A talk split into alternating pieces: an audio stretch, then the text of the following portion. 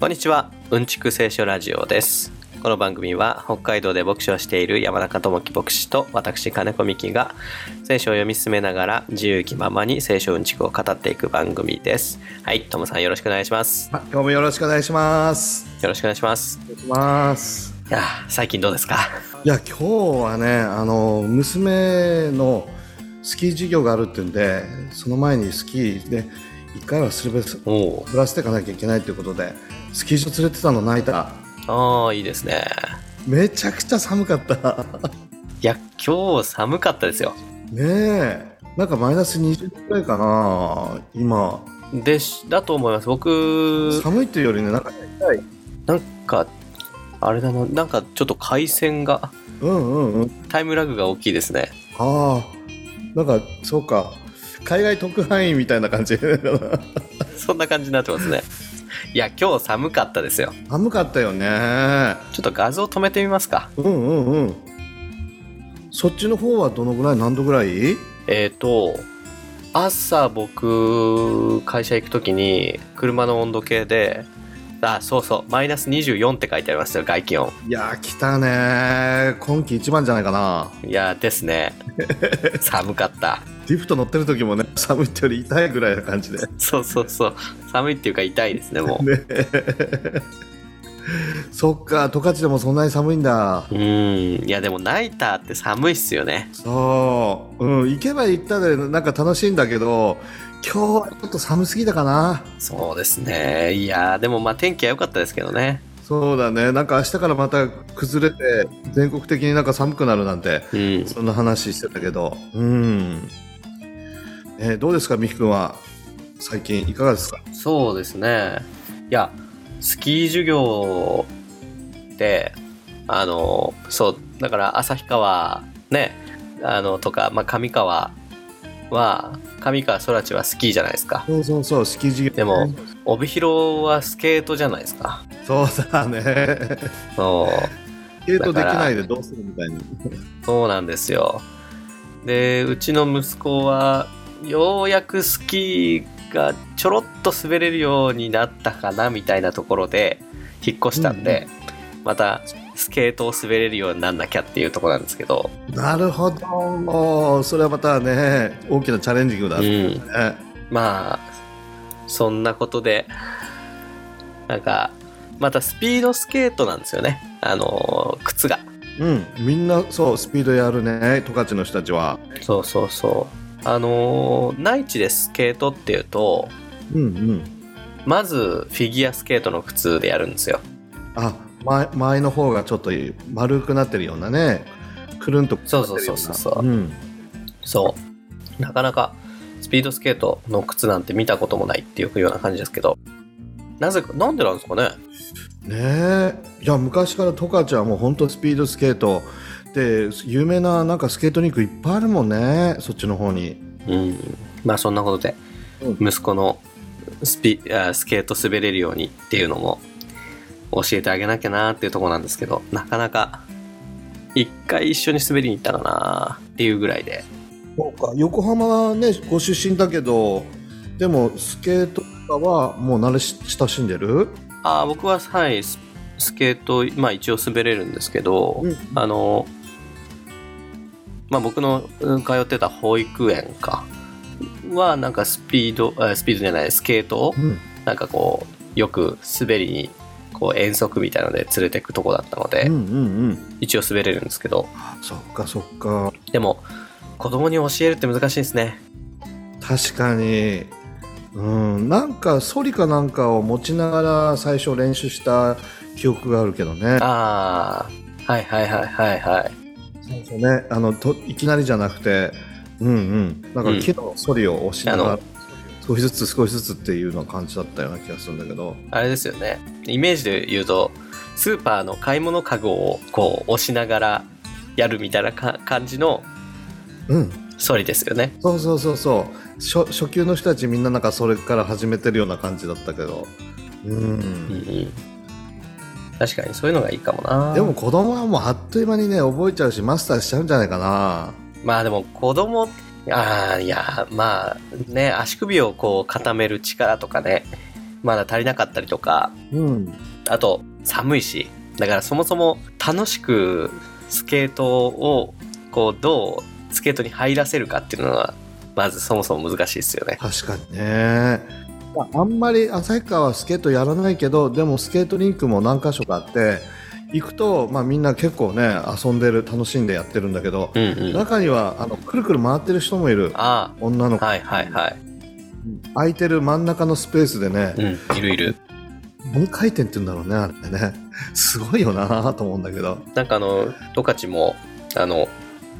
多分、その、なんていうんですかね、選手っていうか、フィギュアスケートの選手みたいな、ね、練習してる子がいますよね、スケートリンクに行くと。うんねくるくるやってんだよねすごいよねなんか、うまいっていうか、もう多分、うんあの、ね、あの、フィギュアスケートのあれよく知らないけど、なんかそういう選手みたいな感じなんでしょうね。だろうねなんかコーチについてやってるんだろうなきっとうん。なんか軽くうまいの域を通り越してますもんね。そうそうちょっとうまいねじゃなくてもうプロ級に真剣にやってるって感じだよねそんな感じですよね。ねあ、そうそう。全然関係ないんですけど、うんうんうんあのー今、明日からかな、あの、公開になる映画で、ほうほうほうほ全然話は変わるんですけどね。ううんうんうんと、ドイツの映画なんですけど、はあはあはああの、まあ、またね、あのー気持ちのいいタイトルではないんだけど、うんうんうんあのーヒトラーのための虐殺会議っていう、ね、ドイドイツの映画を日本でもやることになって、ええうんうんうんそれが明日から、まあ、全国で上映開始なんですけど、うんうんうんうんそれがまあ僕が普段から聞いてる、まあ、このラジオでも何回か名前出してる、えードイツのメディアからっていうポッドキャストの方で紹介されててで、まあ、見たいなーって思ってるわけなんですけれども、うんうんまあ、北海道だとですねなんだっけえーっとなんてとこだ映画館が札幌でしかやってないんですよあそうかじゃあ結構マイナーな映画なんだまあマイナーな、まあそんなに、タイトルからしてもそんなに集客認め、見見込めなくないですかなるほど僕は、僕はめっちゃ行きたいけど、うんうんうんあんまりね、あのーね、おじさんから老若男女ってわけにいかない映画じゃないですか。確かにねだからその暗殺計画ということだからあれなのかな戦争っていうのはあ、ぎゃいや、暗殺計画ではなくてですね、うんうんうんへヒトラーのための虐殺会議。ええっ、と、副題みたいなのがあったかな。なんかその、ね、その、うん第二次大戦の頃に、まあうんうんね、ユダヤ人っていうのをドイツ国内でどうするかっていう話し合いの、まあ最終的なその方向づけ、まあ最終的にはね、ホロコーストっていうことになったわけですけど、うんうんその方向を決めたその会議を、なんていうんですかね、映画にしたものなんですけど、あーそっかちょうどじゃあヒトラーのためのヒトラーの意向に沿ってっていうことなのそうそうそうそうそうそなう。るほどねまあだからお役人とか軍人とかが、まあ会議室で、なんかこう会議をしてた、この、なんていうんですかね、そういうドキュメンタリー映画じゃないけど、なんかそういうやつなんですよ。なるほどいや日本でもほら第二次大戦の終終盤ねはい。こう無条件降伏受け入れる受け入れないっていうことのせめぎ合いで、うんうんうん、なんか日本で一番長い一日みたいな映画とかああったよね過あ去にりましたね。名前忘れたけど、うんそういう部分のあれなのかな映画なのかな、そういう感じでしょうね。いや、それ、まあ、戦は闘い。シーンとかじゃなくて、あい、じゃなくて、ろんな模様がこう映し出されてどうするかみたいなうん。会議が中心なんだねじゃあねうん、でそのえっ、と映画の、えっと公式ホームページとか公式ウェブ公式ウェブサイトかに、うんうんあのー行くとですねがあの鑑賞前の予習鑑賞後の復習に歴史についてより理解を深めようっていうことでおすすめポッドキャストのプレイリストをス Spotify で公開中って書いてあるんですよおおすごでそのプレイリストっていうのがですね、うんうんあのまあ、何度もこのラジオでも紹介している、あの、歴史をもおも面白く学ぶ古典ラジオっていう、まあ、超有名なうんポッドキャストうんのプレイリストが、この映画に関連付けられてご紹介されてまして、ああすごいいやー、なんか、ポッドキャスト結構、じわじわと広がりを見せてるなと思ってる今日この頃です。いやー本当だよねうんひと昔前までは非常になんか存在自体が分からなかったっていうか何ですかみたいな感じだったけどだんだんと利用してる人たち多くなってきてんじゃないかなまあ、だんだんとね、本当に徐々に徐々にうんうんですけどね。ねえまあ、アメリカだとあれだねミキ君言ってたけど普通の生活の中で多くの人たちがもう利用している、YouTube みたいな感じであの日常生活に慣れ親しんでる部分があるんでしょうきっとまあ、そうみたいですね。利用率がね、ろ6割ぐらいっていうから、うん日本もそういう風になっていくかなうーん、どうですかね。なっていくのか。うん通勤の時なんかほら映像っていうよりやっぱり耳栓してなんかあの音声でね聞いたりするっていうのは便利だよねうん。便利だし、なんか、映像を見たくない時もあるじゃないですか。確かにうんうんなんかもう、お腹いっぱいになってるみたいな、その映像コンテンツに。うんうんうんあるよねそういう時にいいんじゃないかなと思うんですけど。結構あれだねあの、でまあ、あんまり電車とか乗らないけれどはい。あの iPhone とかで漫画読んでる人多いね通勤のうんうんうんうん。人たちの中で多いですね。さっと指で動かせながらねうん。だから日本独特だなと思ったりしてうん。確かに。なんかもう、あの、スマホで見る前提で、こう、縦スクロールで読んでくように、あの、書かれてますよね。最近のウェブ漫画とかっていうのは。 はあなるほどそういうふうにもうさ設定されてるわけだねそうそうそう。スマホをどんどん下に下に、こう、送っていく順番で、っていうか、そういう風にやった時に読みやすいようにできてたりしますよね。なるほど紙のやつよりはやっぱり若干安いのかなデータで iPhone で買うとまあ安い。うーん、どうなんだろう。僕もあんまりウェ、僕は、ね、スマホで漫画読まないんで、あれなんだけど、うんまた、最近は例のサブスクじゃないですか。なんか、そのね、ウェブ漫画のサービスに登録して、月々いくら払っうんて、あの、読むみたいな、そういうのが多いんじゃないのかな。なるほど。いや、そっか、いろんな形態が出てくるんだね。うん。そっか、そっか、じゃあその映画も、汗川ではやらないな。 やらないんですよ。えーっとね、なんつったっけ、殺、殺撃、えー札幌市のですね、殺撃っていう映画館。へえ、なんか今、カタカナで殺撃。今ほら、あの横文字とかいろいろあるじゃない。なんとかシアターとかって。はいはいはい。で、殺撃って言うと、なんか昭和の雰囲気がうん。感じられるというか。札幌劇場みたいな感じですかね。そうだね 昔ながらの映画館って、そんな古い、あの、顔が、テイストがするけれど。 はい。あの、北海道だとその映画館でしかやってないです。そうか。いや、映画もなかなか難しい時代だよね。うん。いや、難しいと思いますよ。だって、あのーそれこそね、パソコンとかスマホとかで見ちゃいますからね。そうだよね。ネットフリックスとかが今すごい人気なんじゃないかな。あ、うん。まあ、各言う僕がヘビーユーザーですけど、本当。でもやっぱりあの大画面で、あの音響で、あの雰囲気で映画を見るっていうのが、やっぱり絶対いいっていう人もいるもんね。うーんでも映画館ってあんまりおまあ音そんなにいいかっていうとうんうん。微妙ですけどね音量はでかいけどあ、そっかそっか。そんだったら音がいいヘッドホンとかイヤホンしてうんうん。してた方が個人個人で聞く上での音質はいいはずなんで、ああ、確かにね。今もいいイヤホンいっぱい出てるしね。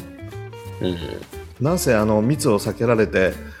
それぞれ好きな時に好きなもので見られるっていうのはいいよねまあでもね映画館に行ったら映画館でしか味わえない感動ってありますけどねうん、ポップコーン食べながらあのコーラ飲みながらっていうのはまたオツだよねまあそれ自体がレジャーですよねそうだね何か最近はほらちょっとお金払うとその椅子が動いたりとかなんか匂いもしたりとか、はいいやは水がかけられたりとかってそういうのもあるらしいよね いらしいですね まあちょっとしたアトラクションですよねそうそういうのも体験してみたいけどプラス500円ぐらいなのかなちょっとやってみたいですねみたいね そっかまあでも問題はねあんまりそういう効果っていうのをどんどん使うような映画にあんまり興味がないっていうところなんですよねうんうん内容勝負でいけない映画がそういうので紛らわしちゃったりとかおまけつけてっていうような部分あるかもしれないよねうんまああの映画の趣旨が違うじゃないですかやっぱり確かに確かにねストーリーでやっぱり感動させないとストーリー内容重視でねまあでもねそのねド派手なアクションとかそういうのが映画の醍醐味ではありますけどね確かにね内容でか感動させるんだったら別に本でいいわけなんでうんうんはいそっかそっかいやでも見たいけど DVD は出るかもしれないねじゃあそれは映画館で見たいかもしれないけれどねうんうんまあまたこれも配信でやってくれればなと思うんですけどうんいやなかなかこんなマイナーなドイツの映画が日本でやるってこと自体がめちゃくちゃ珍しいんでやっぱりウクライナ、ロシアの戦争の影響もあって、そういうのにちょっと当ててるという部分があるのかもしれないね。あーなるほどなあるかもしれないですねはいまあそんなわけでうん。映画を見に行きたい今日この頃ですけどはい。 聖書の話していきますかそうだね。いやーなかなかね 咳が治んなくて皆さんにはお聞き苦しいところで申し訳ないんですけどいやいやいや、ね、少しでも元気になればいいね、回復していけばいいけど、うーん、まだ何何割方だろう、10割とすると、完全復調が。えー、うーんなんとも言い難いですね咳は時折込み上げてくるって感じですねそうか。もう本当に後遺症というかね、人それぞれだから、うんいろんなところで出てくるけど、体のだるさとか大丈夫ああまあそういうのはもう完全に大丈夫ですねそっかーなんかねいいのど飴があったら紹介してください これはいいですよお願いしますつながればははいでは、えー今日はですね、うんと14章やってるんですけど、えー14章の22節から最後までいっちゃいましょうかという話でうんうんいや14章ねちょっと短いんじゃないですかそうだね今までが結構盛りだくさんだったから短く感じるよねそうですねまあだってね13章は58節までだったけど14章は36節までだから20節以上短いからねうんうん本当だ3回目じゃないですか14章入ってうんそうだねうんそんな三回で終わり長くやってない、うん、とか言ってね一回1時間喋ってるからこのね36節に対して3時間喋ってるんですけどはいそのうちの合計すると1時間は雑談でございますとはいではですね、まあ、早速読んでいきましょうかねはい行きましょうかはいそれではうーんと、えー22節から最後までいきますそれからすぐにイエスは弟子たちを船に乗り込ませて自分より先に向こう岸へ向かわせその間に群衆を解散させられた群衆を解散させてからイエスは祈るために一人で山に登られた夕方になっても一人でそこにおられた船はすでに陸から何スタディオンも離れていて向こう向かい風だったので波に悩まされていた夜明けが近づいた頃イエスは湖の上を歩いて弟子たちのところに来られたイエスが湖の上を歩いておられるのを見た弟子たちは「あれは幽霊だ」と言って怯え恐ろしさのあまり叫んだイエスはすぐに彼らに話しかけ「しっかりしなさい私だ恐れることはない」と言われたするとペテロが答えて主よあなたでしたら私に命じて水の上を歩いてあなたのところに行かせてくださいと言ったイエスは来なさいと言われた、えーそこでペテロは船から出て水の上を歩いてイエスのところあイエスの方に行ったところが強風を見て怖くなり沈みかけたので「主よ助けてください」と叫んだイエスはすぐに手を伸ばし彼を掴んで言われた「信仰の薄い人よなぜ疑ったのか」そして2人が船に乗り込むと風は止んだ船の中にいた弟子たちは「まことにあなたは神の子です」と言ってイエスを礼拝したそれからそれから彼らは湖を渡り、えーゲネサレの地に着いた、えーその地の人々はイエスだと気づい気がついて周辺の地域にくまなく知らせたそこで人々は病人を皆イエスのもとに連れてきてせめて衣の房にでも触らせてやってくださいとイエスに懇願したそして触った人たちは皆癒されたはい以上ですはい、ありがとはいあの有名なとこですねう。うんうん。水の上を歩くキリストというとこですけど、うんうん。まあ、先週はあのー5,000人の給食っていうことでね、うん。まあ、男だけで5,000人、まあ、女性やお年寄り子供を含めるとうーん、まあ、2万人ぐらいいたのかなっていう人たちを、あのーまあ、子供のお弁当みたいなのでこうみんな満腹になったっていう奇跡のお話だったんですけどうんうん。今回はね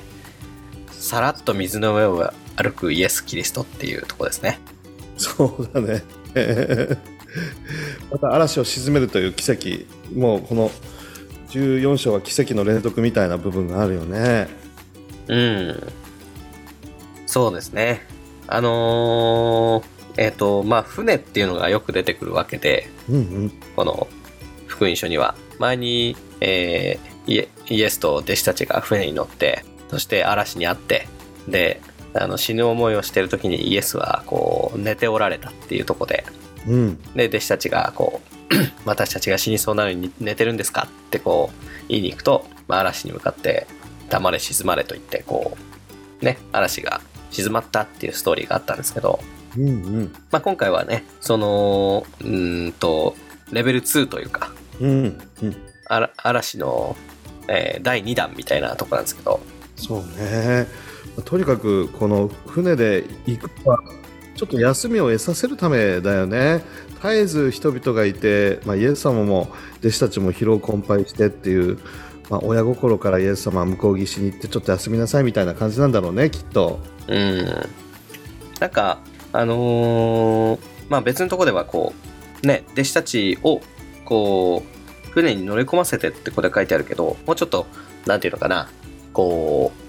う、無理やりっていうか、うんあのー強制的に船に乗せて、うんあのー出発させたようなとことが描かれてたりとかうんするわけですけど、なんかこう、僕の想像ですけど、あの、5000人の給食っていう、まあ、ね、すごい奇跡が起こったことで、まあ、弟子たちも、うん、うんそこのね、お腹いっぱいに食べた群衆たちっていうのも、あの、ある種、こう、フィーバー、フィーバーしてたっていうか、確かに、大騒ぎだったと思うんですよね。うん、それはもう大きな 大きな大きな騒ぎだったろうね。うん。なんだけど、その、まあ、だからこそというか、あの、ね、だから、イエスをこう称える人たちというか、その自分たちの身に起こった奇跡に、こう、ね、うんあの、盛り上がっちゃってるところで、むしろ、そこで、イエスは彼らをこう強制的に解散させるっていうか、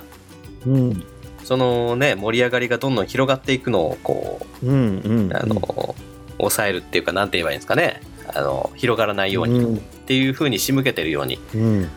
感じるんですけど、どうですかね。いやーそれもあるだろうね、まあ、疲れからっていうのもあるだろうし休まなきゃいけないっていうのもあるだろうけども、ね、あの世的なヒーローに立てまつるそういうう動きみたいなのが出てきた時にお前たちはそういう運動に乗っちゃいけないよみたいなね うんうんうんそういうのもあったろうね。うんまあ、弟子たちは船に押し込み、群衆は解散させると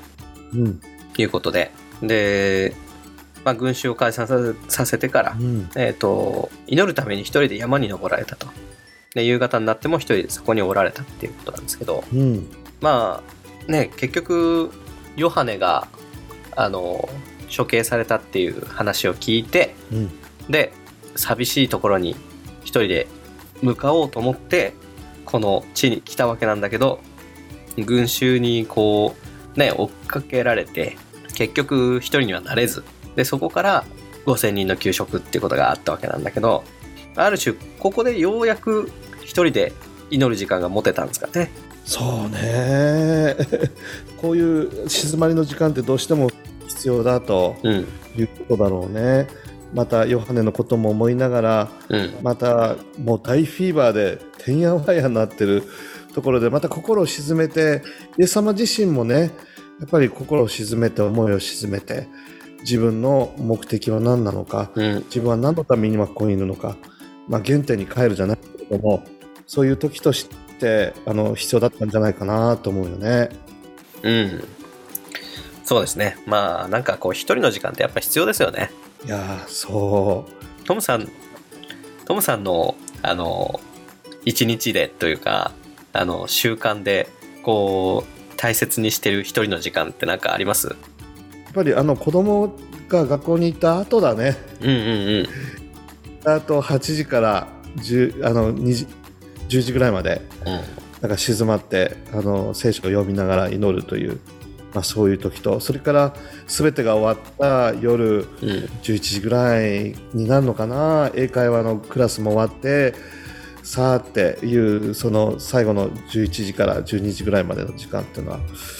貴重な時間かなうん。いやー、美福わかる忙しいけど僕はですね、あの、うん僕は割と早起き得意なので、うんうんうんいや、もともと僕早起き得意じゃなかったんですけど、へえあの、まあ、10年近く農業やってる間に、うんなんか早起きできる人になってできる人だねすごでまあね最近だいぶ遅くなりましたけどっうんうんでも朝早く起きてで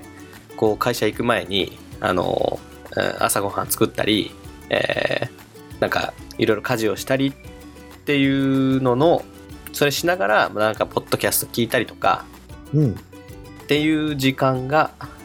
なんか人なんていうんですかね一人の時間っていうか内省内省ななんなんていうのかな一人でいろいろこの物思いにふけったりとかあのうんすなんていうんですかね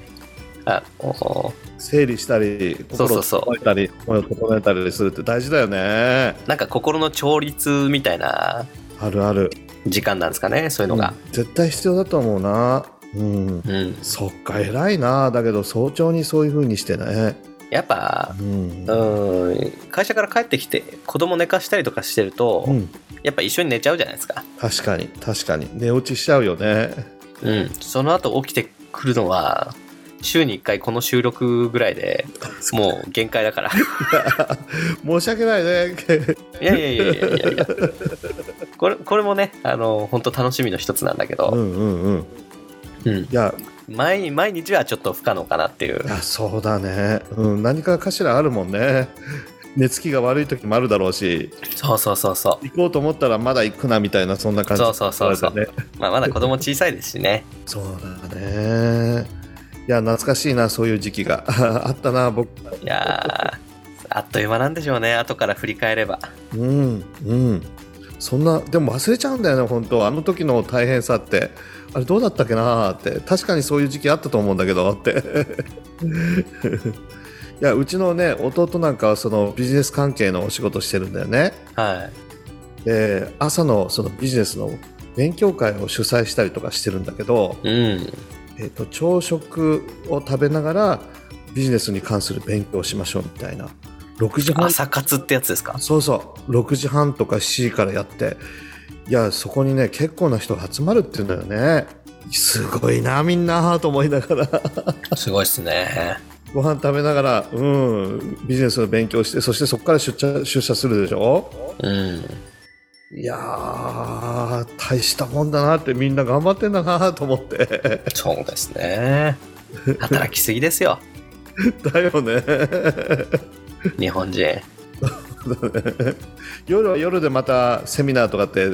出るんでしょきっといろんな人たちそうなんじゃないですかねなんかね結構ねおじさんとかって英会話教室行ってたりしますよね本当いや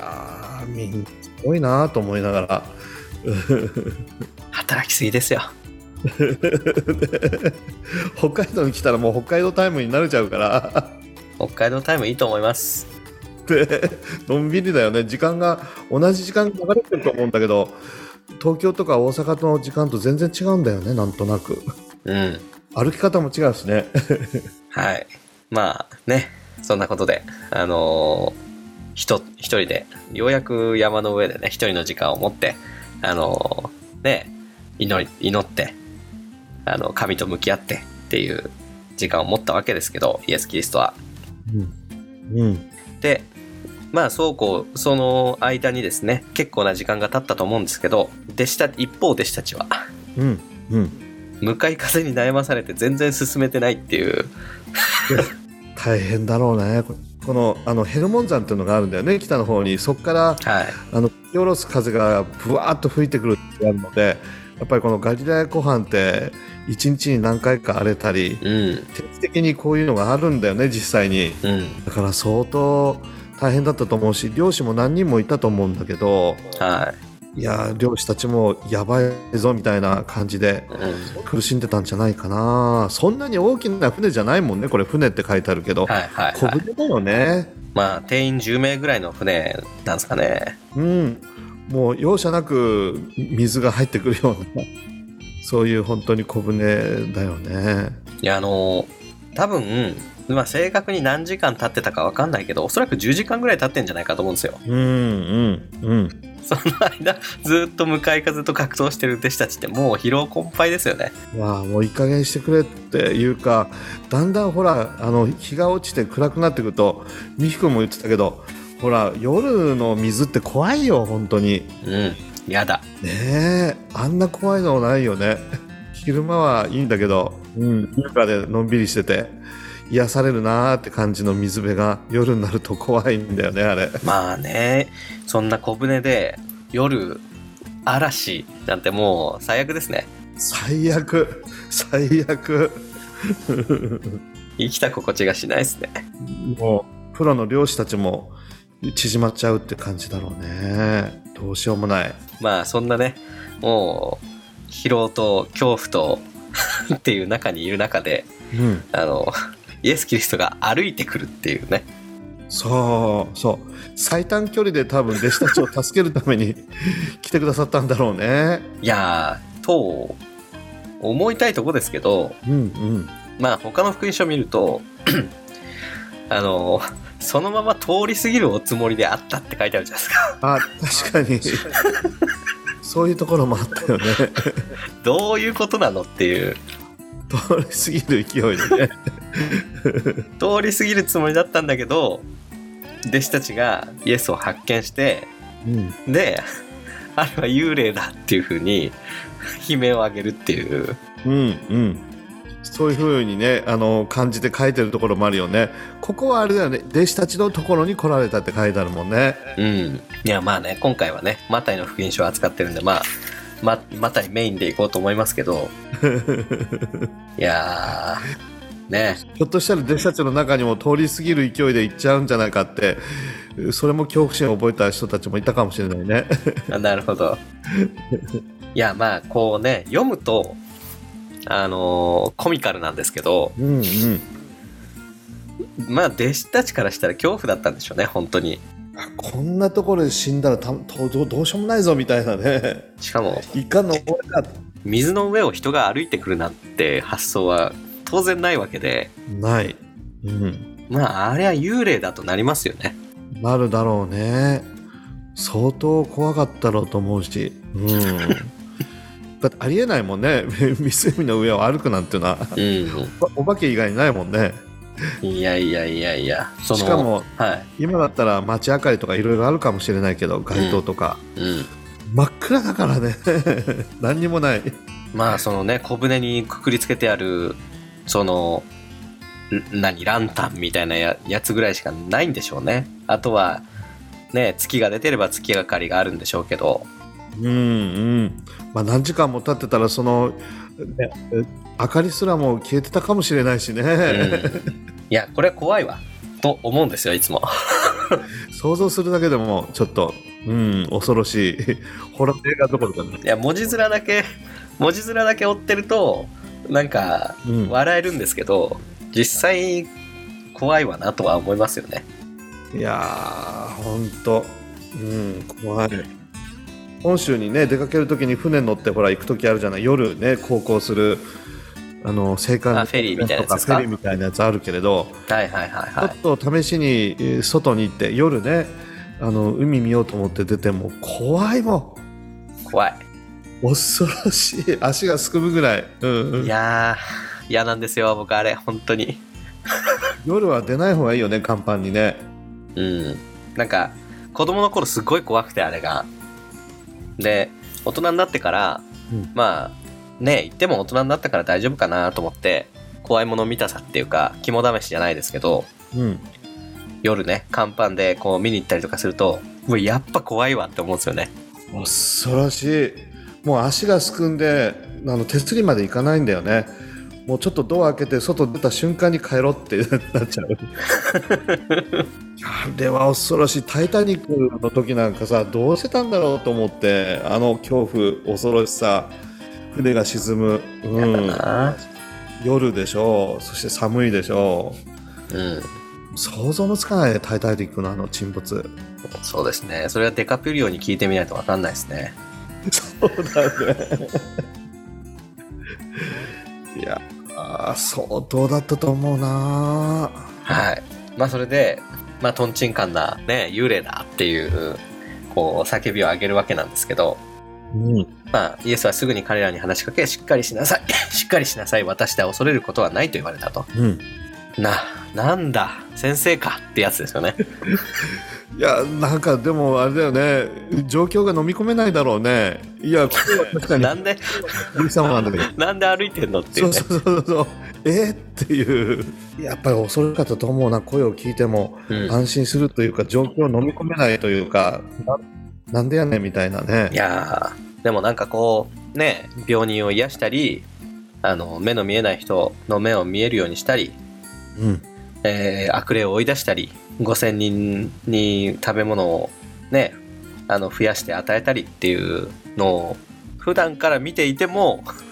まさか海の上を歩いてくるとは思わなかったんでしょうね。思わなかったろうね。うん、確かに関連づけてあひょっとしたらイエス様だったらありかななんて思う弟子は一人ぐらいいたかもしれないけどそれでもなかなか想定外というかうん。常識をはるかに超えてイエス様ね弟子たちのところに来られたよね。 まあね、それで、まあ安心っていうことで、なるかと思いきや、まあここでね、ペテロっていう人が面白いんですよね、また。面白いね。あのするとペテロが答えて「主はあなたでしたら私に免じて水の上を歩いてあなたのところに行かしてください」と言ったっていうなんかこうねペテロの性格がよくわかるような場面ですよね結構噛み合わないというかとんちんかんなこと言う言うんだよねペトロって面白いよね。なんか積極的すぎるっていうかあのちょっと間抜けっていうかうんうんいや本当に偉大なね伝道者であるペトロ先生を前にしてこんなこと言うのは本当に失礼な感じがするけれどなんか天然がかなり入ってる感じがするよね うんそうなんですよねまあ天然で出しゃばりってとこなんでしょうねそうだねしかも頑固でみたいな うんあんまりね友達になれないかなと思うんですよあのビートルズでいうところの、まあ、ポール・マッカートニーみたいなとこかなと思うんですよペテロってなるほどマッカートニーさんもそんな感じだったのまああのね「アイ・ミー・マイン」っていう人なんで、ああそっかそっかまあ、有名なね「アイ・ミー・マイン」っていう曲があるんですけど、うんうんあれはあの あのポール・マッカートニーのありようを見てうんあのージョージか誰かが 作った曲だったかな。へえ常に、俺、俺、俺っていう、なるほど。ああね、確かにペテロそんな感じだよね。うん。まあ、そんなイメージがあるんですけど、まあうん。いや、面白い。面白い。でもこの意外なことにねバカなこと言うなと言わずにイエスは来なさいって言うんですよね確かに。いや、だけど、なんでこんなこと言うんだろうね、あの場面で。あいよやかったとか、うん、助かりましたとかだったらわかるけど、行かせてくださいっていう。まあもう ね恐怖のふあのね絶望の淵から逆にあのテンション上がりまくってなんかねおかしいテンションになってたのかもしれないですけど知れないね。いや、ここで水の上をイエス様みたいに歩いてみたいってお思うのがなんか、すごいことだなと思って。 いやー幽霊だって思ったら先生だってなって僕にもやらせてくださいっていうその発想はちょっと僕にはないかなないよね。いやー、すごい人だよ、この人。大物だ、やっぱり。 大物うん確かにそうかもしれないまあ大物ね大物なのかもしんないんだけど小物小物っぽいとこもあるんですよね、そうだね。まあ、来なさいってこう言われてでそこでペテロは船を出て水の上を歩いてイエスの方に行ったっていうね、ちょっと歩いたんですよこの人うん。うん。まあもちろんこれはねイエス・キリストの奇跡なんだけど別うにんペテロがすごいわけではなくうん。ちょっと歩いたんだけど 途中で怖くなっちゃって沈みな怖くななると沈みかけるっていう面白いですねそうだね。いや、確かに怖くなるよね、それはさ。風が吹いてきて、あの海を見て、うん現実に戻ったら怖くなっちゃうよ、確かにね。そうまあね恐怖を見て怖くなり沈みかけたので主よ助けてくださいと叫んだっていう最後まで行ったらかっこよかったのにね、これ。うんやっぱりペテロだ、立派な一番でしたなってなるけれど、うんやっぱり中途半端なんだ よね。沈むんかいみた いな。なんか あのね綱渡りしてるみたいな感じのイメージあるんですね僕ああね、確かにあるね。ねよし俺もやるって言って綱渡り始めたんだけどちょっと行ったらその高さにビビってもう足元がグラグラグラってなっちゃってうん。あのバランスを崩してあのそのねもう縄にしがみついて「助けて!」みたいなそんな そそんな状況を思い浮かべちゃうんですけどあ るね。僕はあれかな、あの、初めてのお買い物だったかな。あテレビ初にねめてのお見る使いねお使い、初めてのお使い。で子供が行ってくる大丈夫だよって本当大丈夫って絶対大丈夫もう買ってくるからって家出て50メートルも行かない30メートルぐらいで帰ってくるみたいな、はいはいはやっい、ぱ怖はくなって 「ママ!」とかって帰ってくるなんかそのイメージがあるんだけど い、なるほどなるほど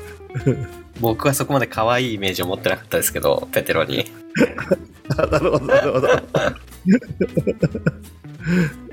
まあねそんなような感じですよねそうだね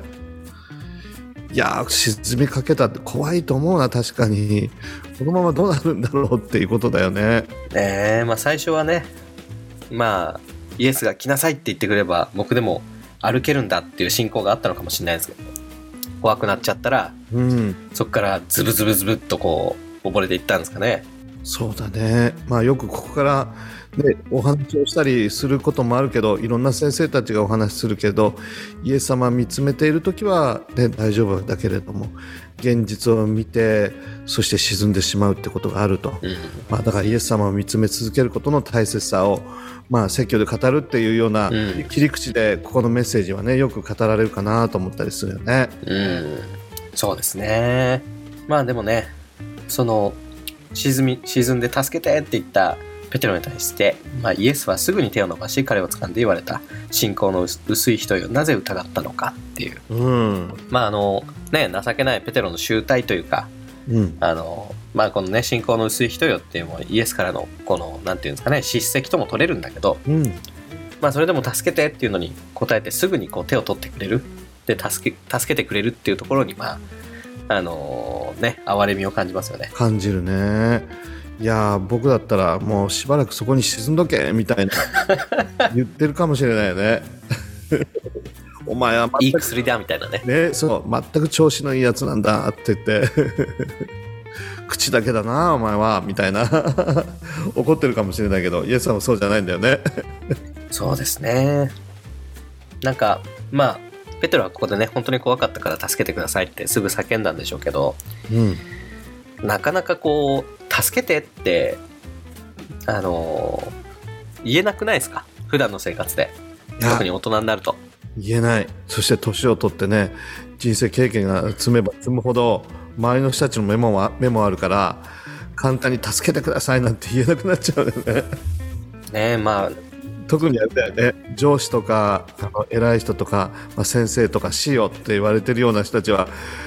簡単に助けてくださいなんて言えなくなるんじゃないのかなと思ったりするよね、そうでしょうねでもなんかね思うんですけど適度に人に頼るって本当大事ですよね大事ちょだっと思うと今回の箇所からずれるかもしれないけどいや大事だと思う素直にねすいません助けてくださいってのは勇気のいることだけど大切なことじゃないかな意外とそうすると助けてくれますしね周りの人ってそうそうそうであの周りの人も助けてくださいって言われた時に「愛」って僕たちもね助ける準備をする、うん手を差し出すっていいことだよねある意味でそうそうそうまあそれでね人間関係がこう構築されたりとか信頼関係ができたりとかってありますもんねあるよねそう一度ね空港からあの出張で帰ってきた時があったんだよねはいでそれはあの祈祷会がもうあと15分ぐらいで始まるっていう時なんとか祈祷会に間に合うようにと思ってはいえ軽自動車を走らせて結構スピード出しちゃったんだね冬いやー雪吹きだまりに突っ込んでたの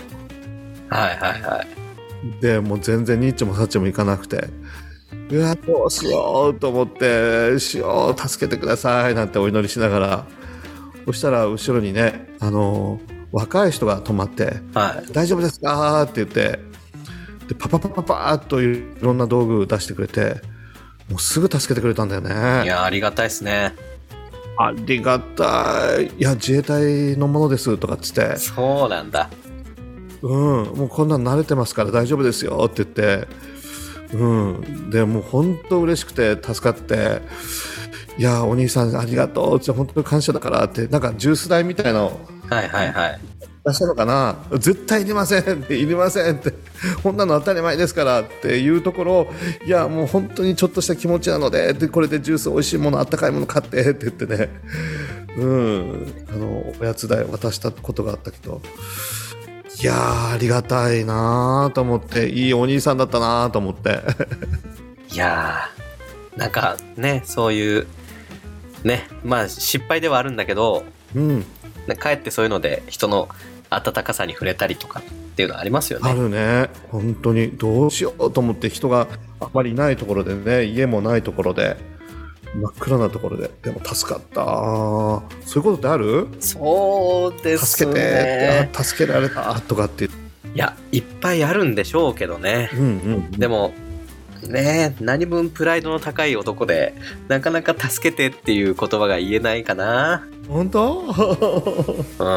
そうなんじゃないかな なんかねミクになったらなんか助ける方が多い感じがするよねなんか頼りになる男みたいな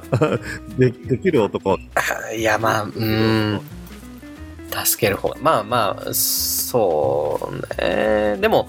いやそれこそね農業してた頃はねうんそのまあもちろん立場的に助けることの方が多かったけどねそれこそ車はばはまって動かないとかまあそんなん日常茶飯事でしたしうんうんもう本当それはお互い様ですよね僕もやっちゅうほどやったしうんうんだからこそ誰かがこうねあの畑の隅で 車はまって動かなくなっててもなんかねねそのね助けて当たり前っていう感じにはありますよね確かになんかやっぱりこの雪国だとほら埋まるとかはまるとかって結構いあるじゃないあるめっちゃあるねえすぐにみんな気づいて車止めて後ろから押しますよとか押してくださいとかってなんかそういうのはいいよね雪国で住んでる上で人の温かさとか、まあ、当たり前だよみたいな助け合うのうんみたいなね、なんか前にそれこそ北海道であの北海道にあー何人だったかなフランス人の旅行者あの男の人一人でヒッチハイクしててほうほうほうほで一人でなんでだったかな子供と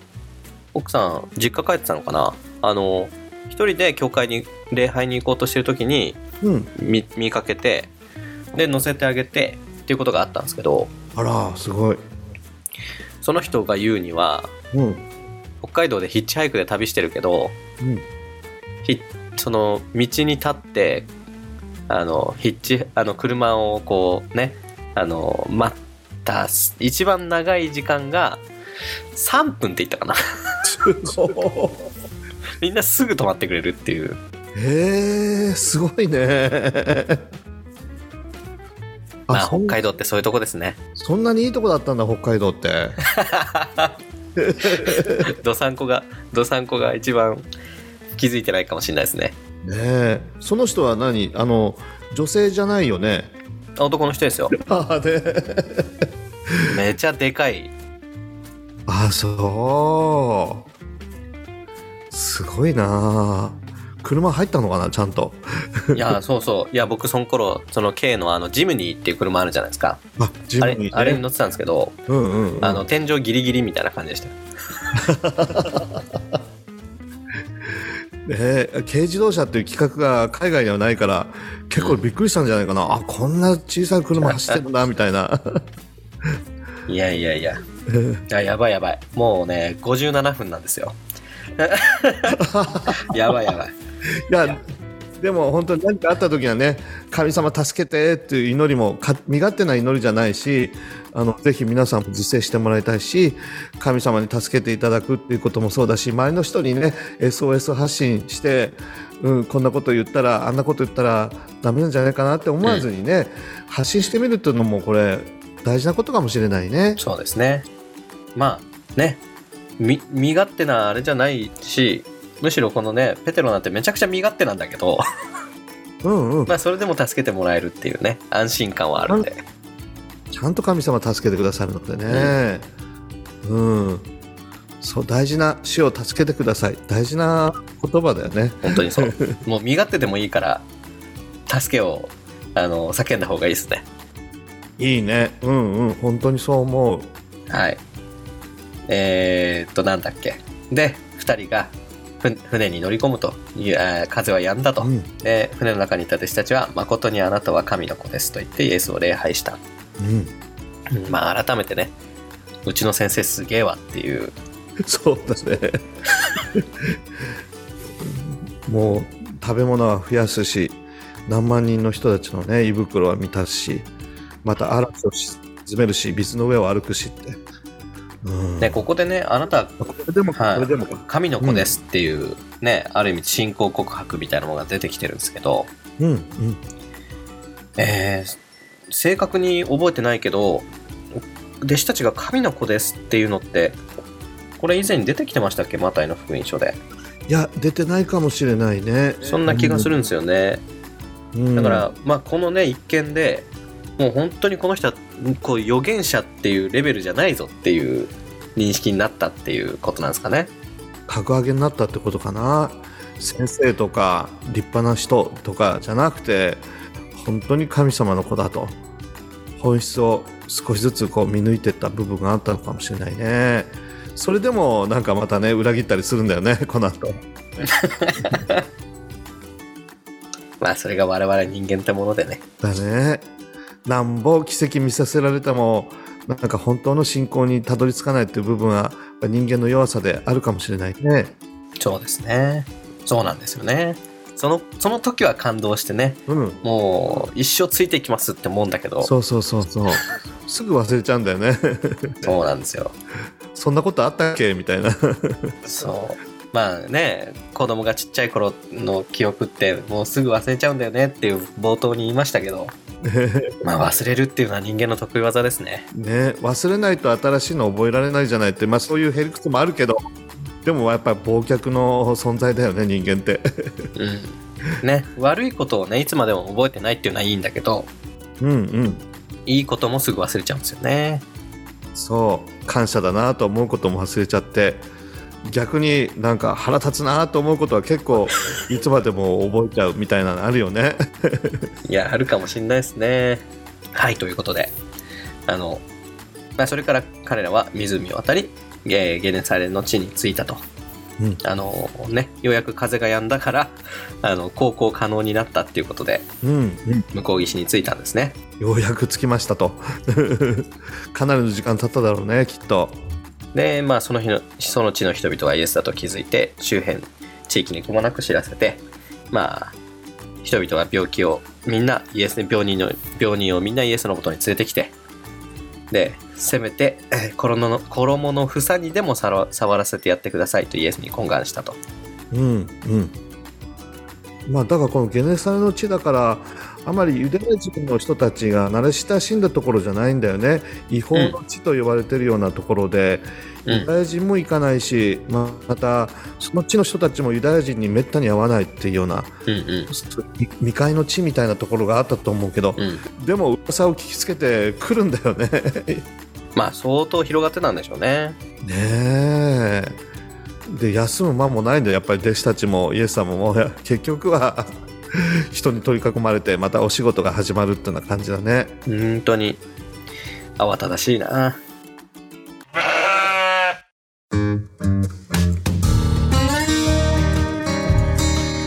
うんなんか救急車の事故があったじゃない17時間連続勤務でうん救急隊の人たちも居眠りしてしまってうん救急車があの横転してしまって事故になったってねうん誰も責める人いない本当にあのお疲れ様ですってゆっくり休んでくださいって温かいメッセージがもうほとんどでねうん大きな事故ではあったけれどもいやーだから大変な仕事だよね救急隊の皆さんも そうですね大変まあ大変だしそうやって頑張ってくれてるの本当にうんありがたいんだけどなんかねその人たちがもちろん悪いわけじゃないけどなんかねその仕組み自体をなんとかしなきゃいけないんじゃないかなと思いますけどねそうだよねそんな17時間なんて人間できること超えてるもんねうんしかもあの緊張状態がものすごい続いてそうそうそうそう一刻も休めないということの中でしかも救急隊3人いる中でみんな寝てしまってるってそれは異常な事態だよね。本当ですよねうんだからねそれがまだね横転ぐらいだったからいいけど、うんうん、ね、過労死とかってことだって全然あり得るからそう他の車にぶつかってね死傷者が出ちゃったなんて言ったらもうそうそうそうそさうれにならないもんね。 ね今ねそんなね社会課題を、あのー話し始めるとまた大変なことになるんだけど確かに、まあ、それ以上に、まあ、イエス様も弟子たちもね17時間労働とかじゃなくてささらなる労働だよねある意味で うん、居眠りもしたくなるかなと思ったりするんだけど、まあ、民衆たちはここでやってくるということだよね。はい、はい、まあね最後の方だいぶねサラサラっといきましたけど、うんうんうんまあ、今回こんなもんですかね、うん、いやたくさんの奇跡がうん出てきたね、うん、民衆の心にもイエス弟子たちの心にもしっかりと刻み込まれたんじゃないかなと思うんだよね、うん、終そうですねいやこれで14章終わりじゃないですかわりましたうんうんマタイは28章までなんでうん半分いきましたよマタイちょうど半分あそうだ半分だ よく来たねここでまでで1年ちょっとなのかな1年ちょっとですねなるほどそっか半分あと半分残ってるねまあ 5, 5合目ここから気を引き締めてね 遭難しないようにそうだねしていきましょうバかックカントリーなんかしないようにねねそれで遭難してまだねあのー自分で帰れなくなって「主を助けてください」叫ぶことになるかもしれないです からねかもしれないそうだね今日のところにつながるうまいまあそんなところでお後がよろしいようではいじゃあ最後締めをお願いしますはい皆さん今日も聞いていただいてありがとうございますまたお会いしましょはいではまた来週さよならうさようなら